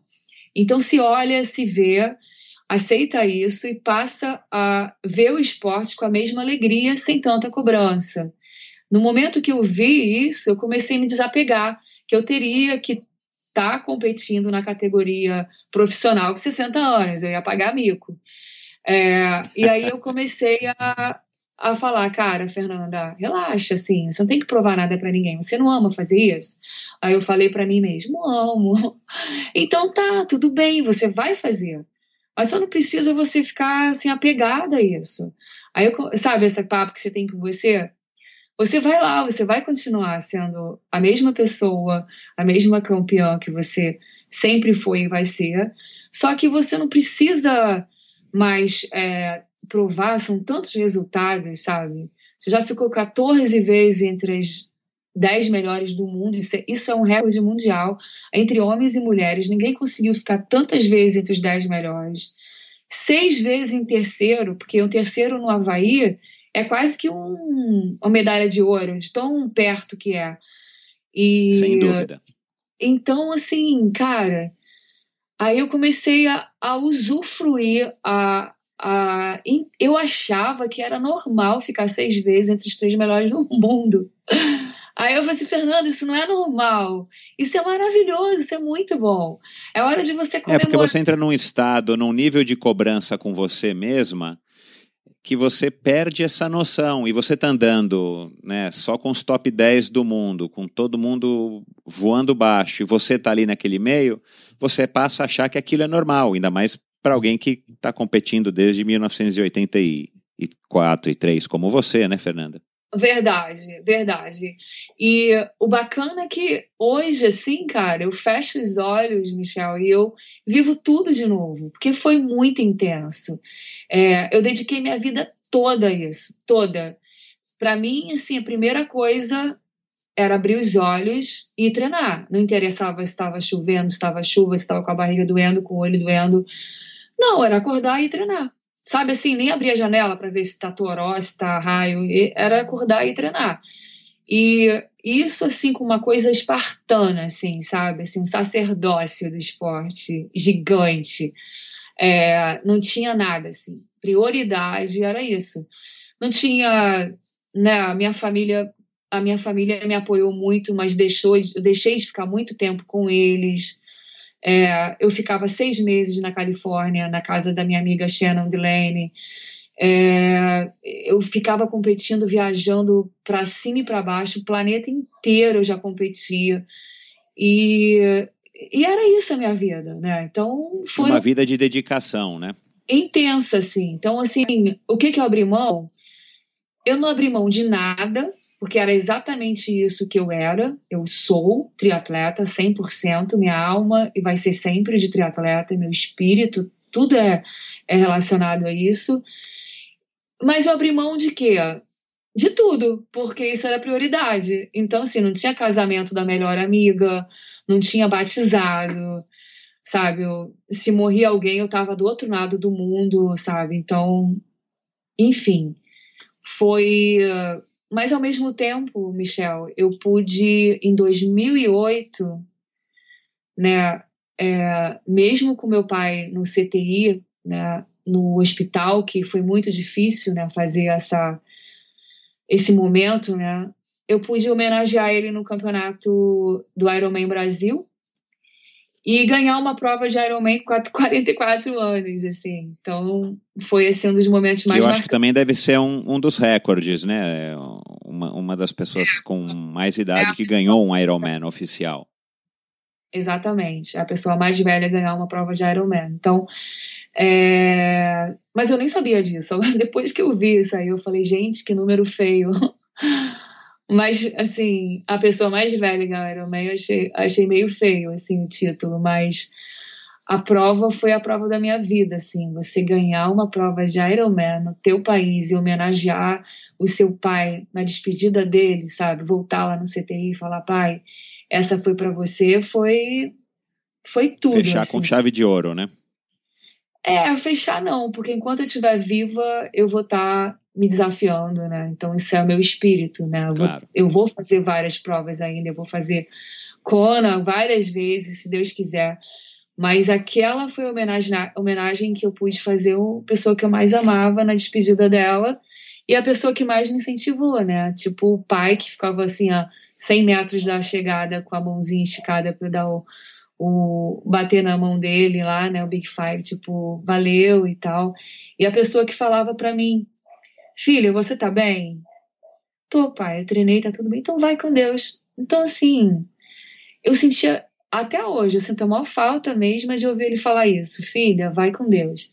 Vai dar tudo certo. Então, eu, eu ouço isso quando eu fecho os olhos, que eu vou rezar. Eu ouço ele falar isso para mim, sabe? Então, por isso que eu ia tão bem nas provas. Porque eu sabia, eu sempre soube que para minha família não interessava se eu ia ganhar ou não interessava que eu ia voltar bem para casa, sabe? Que eu ia estar com eles e tudo mais. Bacana. Fernanda, é, que, que, emoção, que, que relato bacana de se ouvir. E, e o, o que, que te motivou durante todos esses anos a todo esse sacrifício? O que, que te motiva até hoje? Assim, qual que é o segredo da Fernanda? Né, assim, eu parei de fazer triatlon em 1997 porque eu estava realmente saturado e outros esportes me chamaram a atenção. A gente vê gente que dura dois anos, a gente vê gente que dura um ano. Como é que você conseguiu? O, o que, que você acha que que veio da tua formação, foi essa força do teu núcleo familiar. Como é que você conseguiu ter essa motivação para desde lá do comecinho da tua carreira você chegar onde chegou, ter essa força para passar nessa transição do esporte profissional como profissional para o esporte como estilo de vida e, e amador. De onde que você acha que veio essa força, essa inspiração, essa motivação? Oh, Michel, uh, as pessoas acham que tem uma resposta uh, especial para essa pergunta. Mas se você não percebeu, eu já te dei essa resposta desde o início da entrevista. Eu sou apaixonada pelo que eu faço. Talvez você não tivesse a mesma paixão que eu, entendeu? Talvez você quisesse fazer um esporte bacana por um tempo. Mas a minha motivação hum, sempre foi muito além da competição, entendeu? Isso é o que eu sou, não é uma coisa de estar atleta e é o momento. Sou eu isso, sabe? Eu sou apaixonada pelo que eu faço. Então, quando você Deus te dá um dom especial para você fazer o que você mais ama, é maravilhoso. Então não tem segredo, é você procurar alguma coisa na vida que você não percebe que você está fazendo um negócio, sabe? Assim, ah, eu tenho que treinar, Ai, meu Deus, eu tô nervosa, eu tenho que. Eu, me pagaram para eu fazer o que eu mais gostava a vida inteira. Então, eu tive. Que delícia. É. Foi a paixão. É, na verdade, o, triatlon e a Fernanda Keller são praticamente uma coisa só. Com certeza. acho que sim. Acho que uh, até um pouco da história do triatlon no Brasil, acho que eu participei de tantas as provas, os eventos, desde o seu embrião, então acho que a gente se confunde um pouco, né? É, isso aí, que legal. É, e você foi muito humilde agora de achar que você foi parte da história. Certeza, você é a história do triatlon. Não é à toa que você foi a primeira, primeira pessoa que me veio à cabeça quando eu, quis começar esse projeto do Endorfina. Fernanda, a gente já está aí estourando o tempo. Vamos agora para encerrar. Só para que a gente bate também outra curiosidade. Qual foi a maior decepção na sua carreira? Decepção nenhuma. Não, mas não teve. Não, tem, não, não, não necessariamente com um resultado. É, enfim, necessariamente um resultado que você achou que ia ganhar e não ganhou, alguma coisa assim, mas você teve alguma decepção, seja com o ser humano, seja com, com a vida? Qual foi assim, um momento baixo na sua carreira, então? Ah, eu não me lembro de nenhum, Michel. Eu acho que não, não lembro assim de nada assim deprê. Pelo contrário. Né? Entendi. Acho né, nunca nunca deprê nada. Não teve nenhum momento deprê. E uma surpresa, uma revelação ou uma, uma coisa que te deixou muito feliz? Ah, sim, lógico, evidente. É, foi, foi aquela coisa de você né, de ir pro Havaí e começar a ficar entre os primeiros, assim, isso foi é, assim, o teu primeiro terceiro lugar? Não, o primeiro quarto, em 89. Foi a minha segunda participação. 87, a terceira participação minha no Havaí, eu já fiquei entre as quatro melhores do mundo. Então. Não, eu sei, mas o terceiro lugar de 94, ele foi mais legal do que o. Foi mais emocionante do que o quarto não, de 89? Era surpresa para mim. Entendi. Você falou surpresa, então foi mais assim, aquela ah. coisa de caramba, realmente, quarto é muito legal, entendeu? Então, assim, sem dúvida. Foi um momento bem bacana, é, esse momento. Mas assim, as surpresas, as coisas boas que, que ficam, assim, são os amigos, né, cara? As pessoas que você conviveu. É, você poder ir para a Califórnia, ter várias casas para ficar, você viajar o mundo, ter um monte de gente que você conhece, que você gosta, ter essa. Na minha geração, né, do triatlo, como a gente viajava e era tudo novo, a gente se apoiava um no outro, né? Então, é, era uma comunidade muito mais fechada. Amiga, né? É muito mais assim relacionada, não sei. Então assim, é, isso para mim é tesouro, né? Você, a Tamara e eu me jogar sempre na casa de vocês, assim, naquela época que a gente estava começando. É, sabe esses amigos que, é, que eu te falei quando você me convidou? É, eu falei, tá, oh, Michel, você está fazendo uma entrevista com uma atleta, com uma triatleta, mas, como dizem os paulistas, mas meu, é uma galera que, que, que era muito unida, assim, né? Você fala de amigos, sabe? Eu, a Malu, a, Tamar, a Tamara, você, sabe? Pessoas que. O João Paulo, o Diniz, entendeu? São pessoas que eu amo, assim. Por quê? Porque a gente viveu um monte de coisa no início do esporte, né? O Fernando Nabuco, aquela, aquela turma dele, a Silvia Nabuco, a esposa dele, a, sabe? Todo mundo, aquela galera, assim, era muito. Não tinha muita gente, né? Então isso, isso é único e fica para sempre. Tanto é que quando essas pessoas se encontram, é como se, é um, se fosse um parente de verdade, porque teve uma experiência de vida assim no esporte. Esporte tem muito isso, né? De unir as pessoas com laços de aventuras, né? Porque a vida é uma aventura. Então esses laços são são formados por momentos que a gente se joga ali. Ali no teatro a gente se jogava, a gente não tinha medo de, de nada. A gente era muito jovem e não tinha esse negócio de ah, será que eu vou conseguir? Será que eu tenho que levar gel? E será que vai dar câimbra? Não tinha nada disso. A gente se jogava no negócio e pronto, né? Não tinha tanta é, planejamento de preparação, não tinha informação, né, queria Fernanda? dançar muito depois que acabasse, sabe? e se divertir, pegar o troféu e vão para outra. Não era muito assim essa coisa tão apegada às pessoas saberem que você é um campeão ou não, entendeu? Para mim o que fica é isso. Se eu ganhar a prova, ótimo, mas se eu tiver amigo para comemorar, melhor, né? Porque que adianta você ganhar a prova tá com uma tatuagem no braço, ficar andando para lá e para cá com aquele troféu. Se você não tem um amigo para tomar um porre, para cair na areia, para ver as estrelas, entendeu? Então é meio chato. Que bacana. Ô, Fernanda, fala um pouco da tua rotina hoje.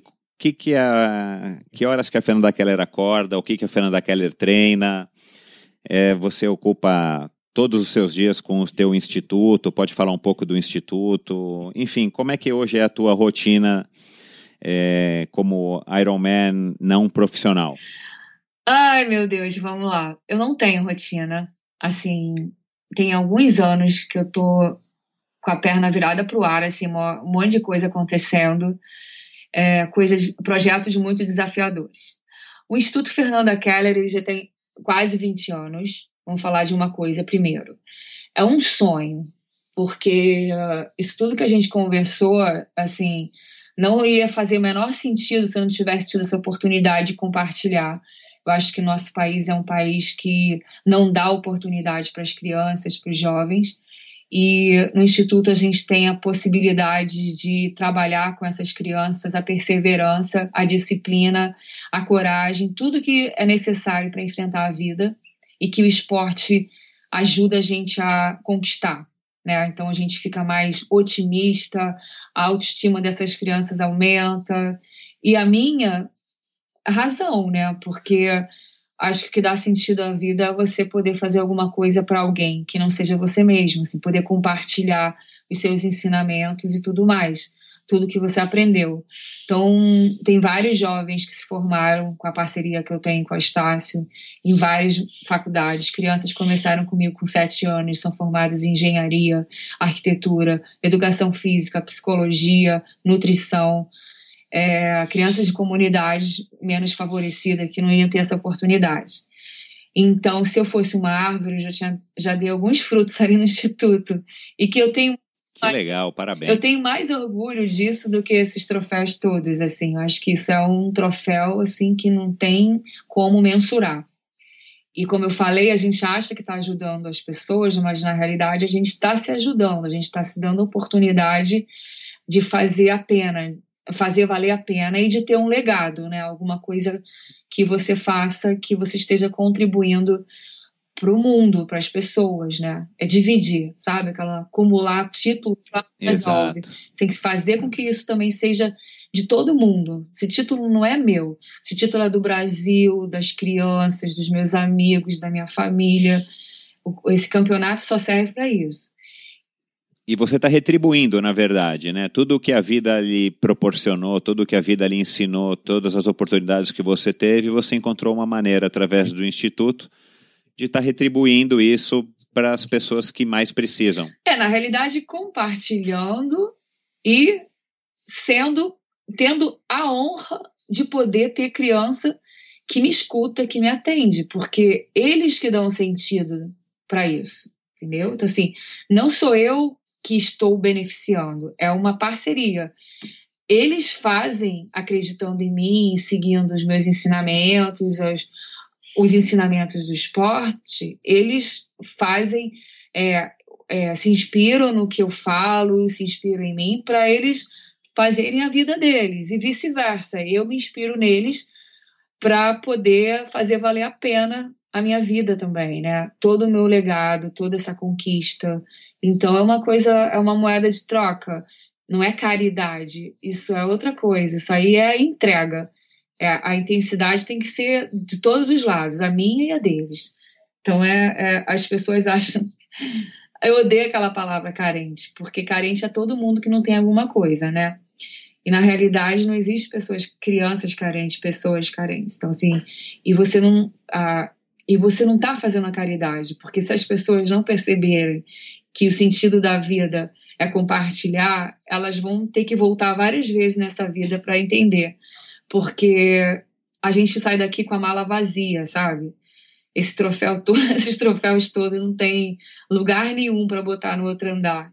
Então, se você entusiasma, é, faz com que, outras pessoas elas é, se entusiasmem, assim, elas encontre uma motivação com o que você diz para elas, com o que você faz, isso é bom para você, assim, não é, não é só bom para quem está recebendo.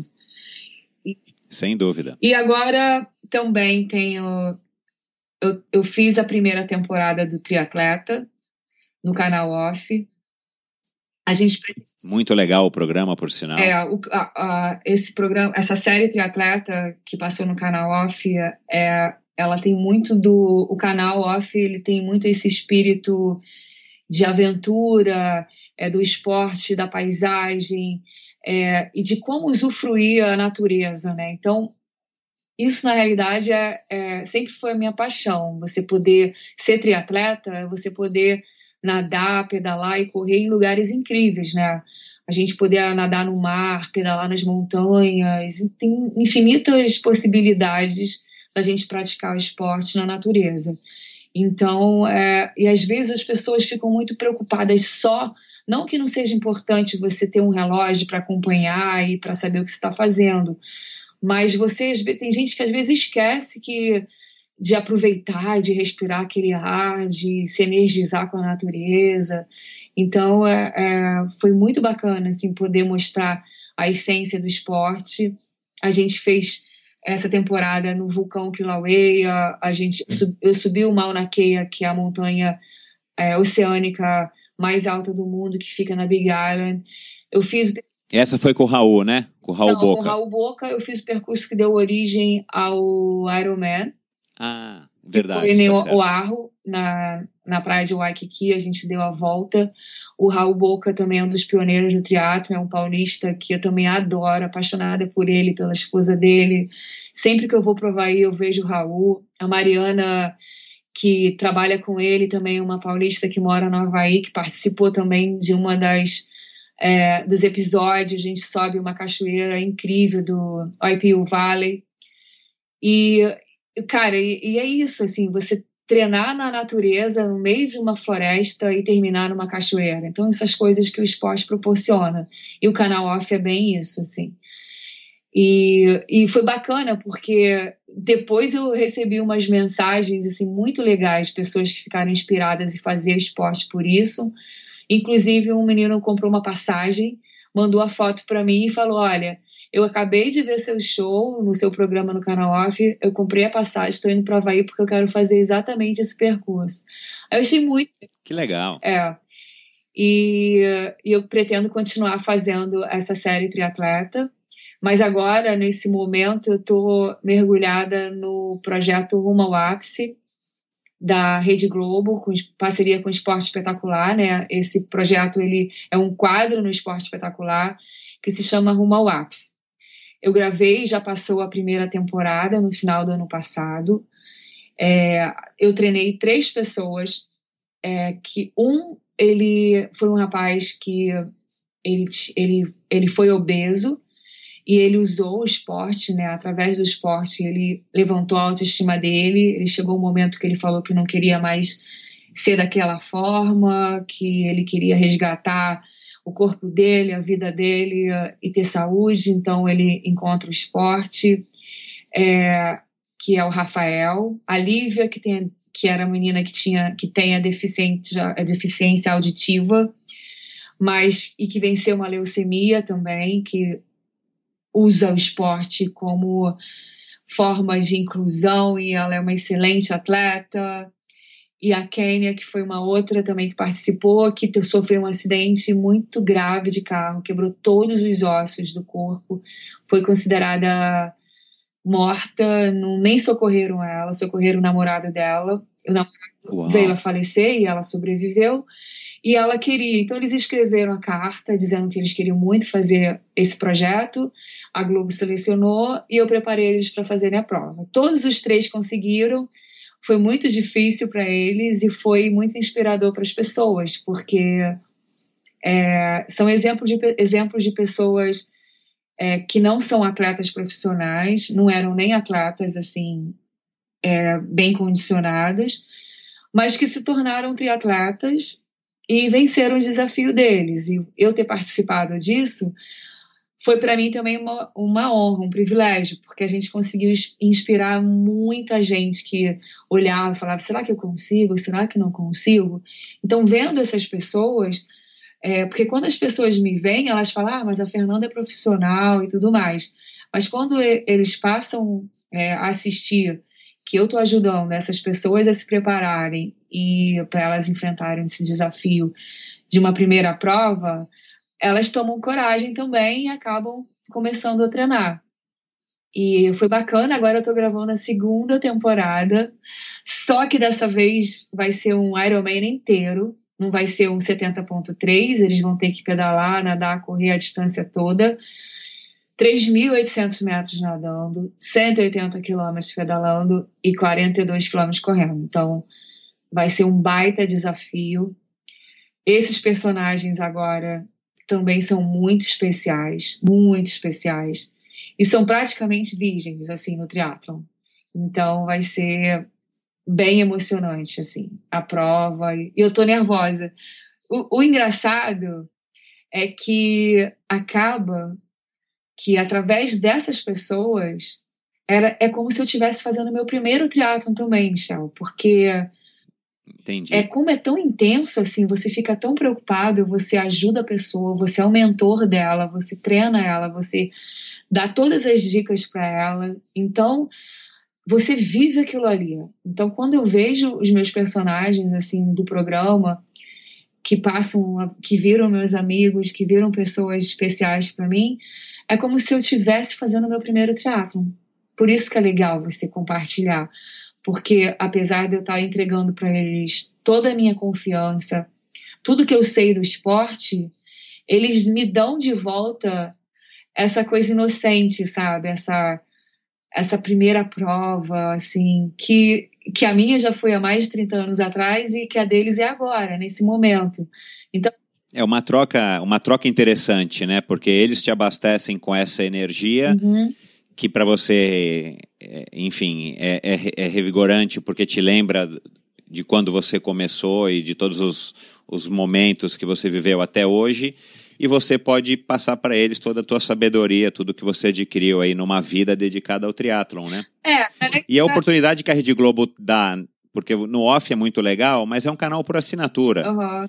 Agora, você está com triatlon é, num programa nobre do esporte, o programa mais nobre do esporte da televisão brasileira, né? num dia de esporte que é um domingo, e podendo passar isso para as pessoas, tanto os teus, os teus é, alunos ali, os teus atletas, mas o público que está em casa é uma oportunidade única, né?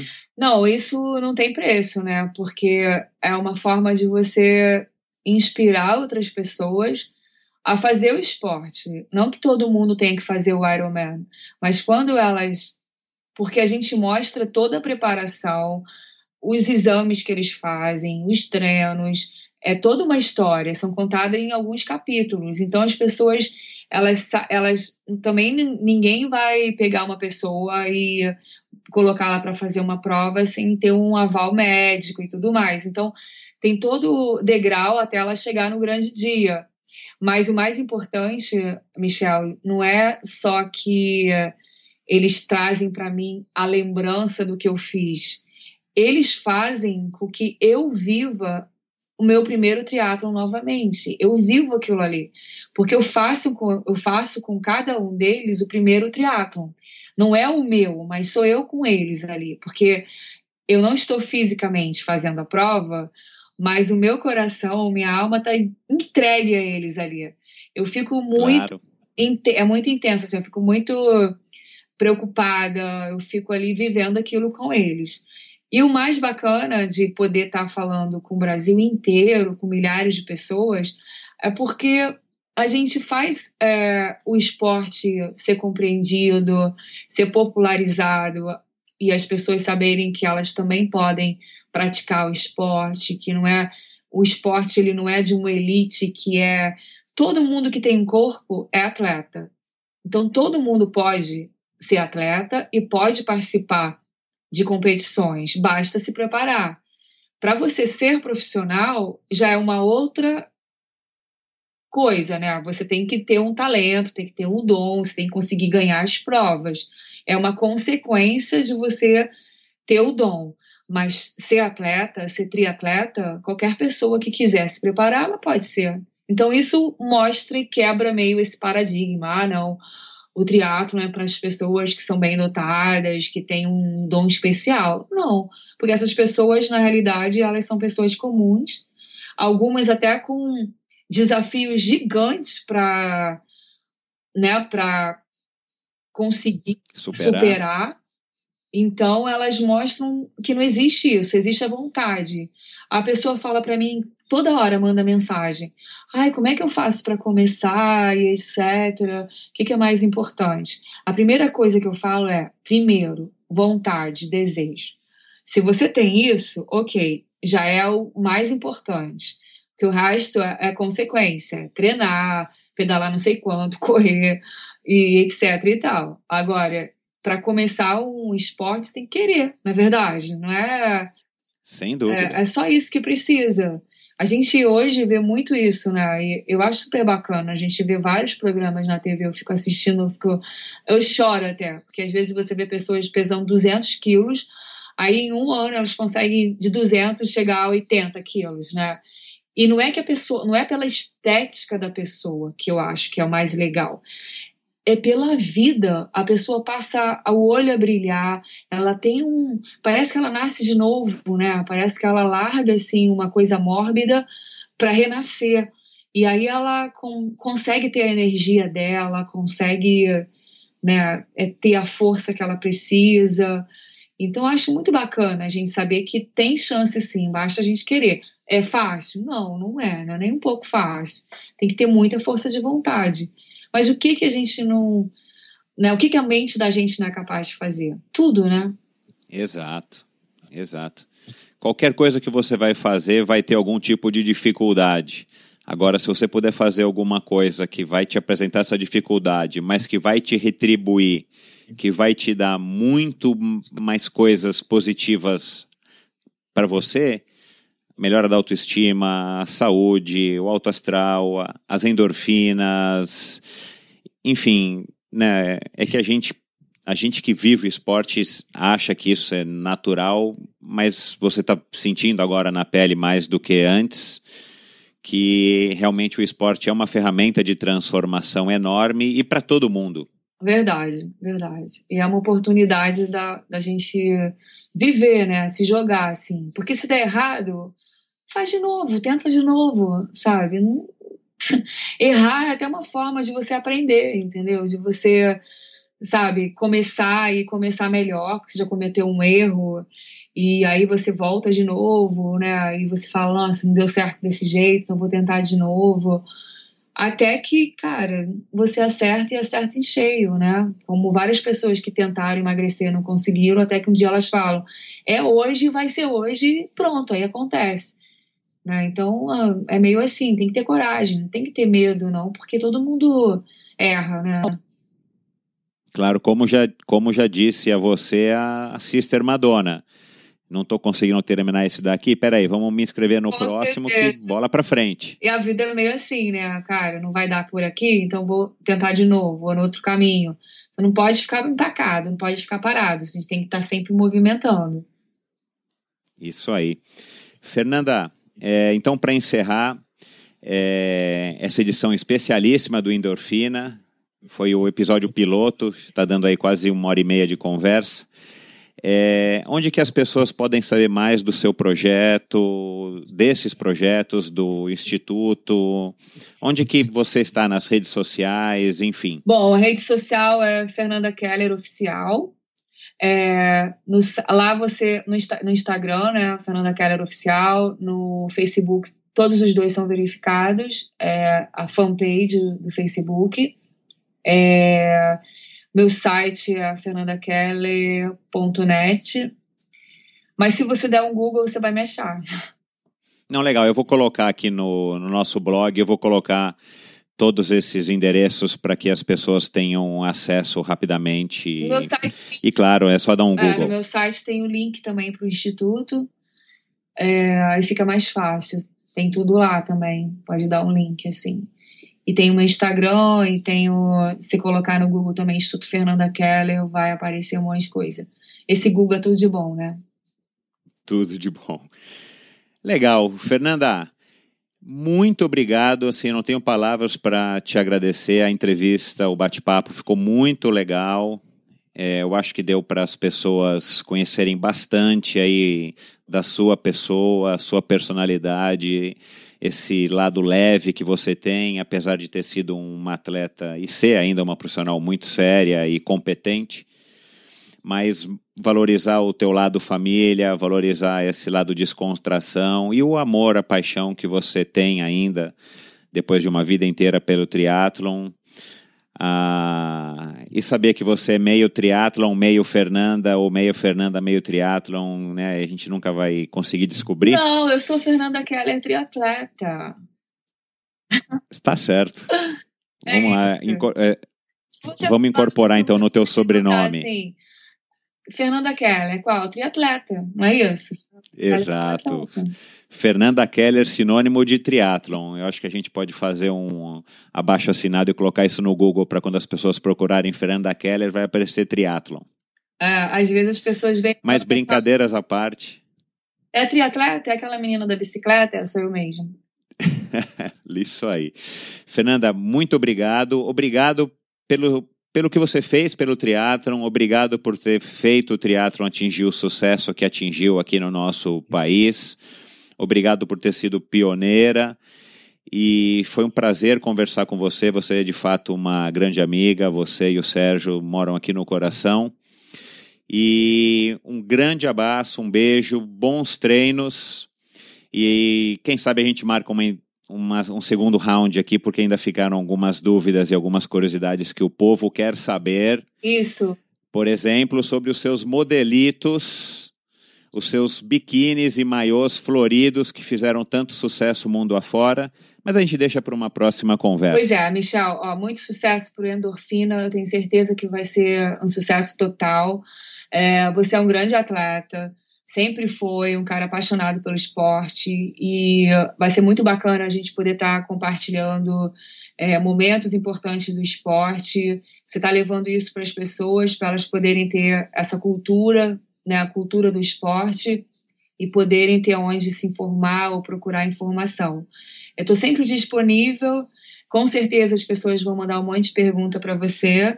E quando você estiver no ar, se precisar, vou estar sempre à disposição do Endorfina, porque eu tenho certeza que vocês vão arrebentar, que vai ser sucesso total, que as pessoas vão ouvir bastante. Então, muito sucesso para você. E é isso, um beijão para você. Obrigada.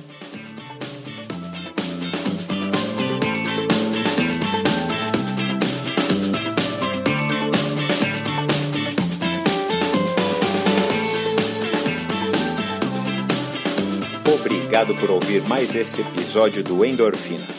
Acesse endorfinabr.com para ver as notas e links mencionados na conversa de hoje. Lá você ainda encontra todos os episódios do Endorfina. E lembre-se de participar você também enviando suas sugestões, perguntas e críticas para michel.endorfinabr.com. Um abraço e até a próxima.